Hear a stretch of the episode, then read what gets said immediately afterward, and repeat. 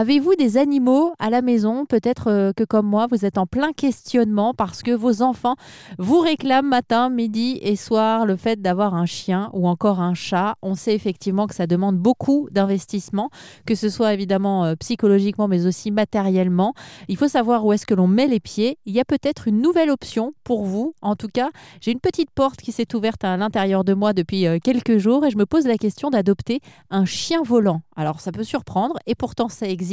Ce sont les padas qui sont des petits oiseaux qui ne vivent pas en cage à la maison, qui vivent en totale liberté mais qui sont tout simplement apprivoisés. J'ai rencontré Grégoire qui est éleveur de padas apprivoisés et qui m'a d'abord parlé de ce que sont les padas. C'est un, un oiseau qui a en gros la taille d'un canari, parce qu'on connaît tous le canari, c'est un peu plus gros qu'un canari.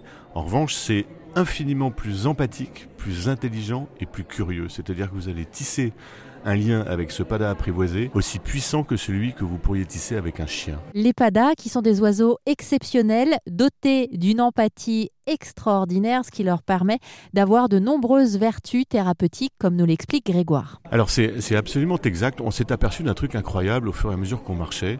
C'est que lorsqu'on posait cet oiseau euh, dans les mains euh, de quelqu'un, eh bien son, visage s'émerveillait. Euh, mais plus encore, quand on posait cet oiseau dans les mains de quelqu'un de fragile, que ce soit une personne seule, soit une personne handicapée, que ce soit une personne malade, alors ce même sourire, fois 10, euh, irradiait son visage. Donc là, on s'est quand même vraiment dit qu'il y avait quelque chose à faire. D'ailleurs, cet oiseau, on l'appelle l'oiseau sourire, parce que vraiment, c'est ça qui le génère. Et cette semaine, grâce à Grégoire, qui est éleveur de Pada en région parisienne, on en apprendra davantage sur la manière d'apprivoiser ces fameux oiseaux qui vivent en totale liberté à la maison et avec qui l'on peut tisser un lien aussi fort que ceux que l'on a par exemple avec un chat ou encore un chien.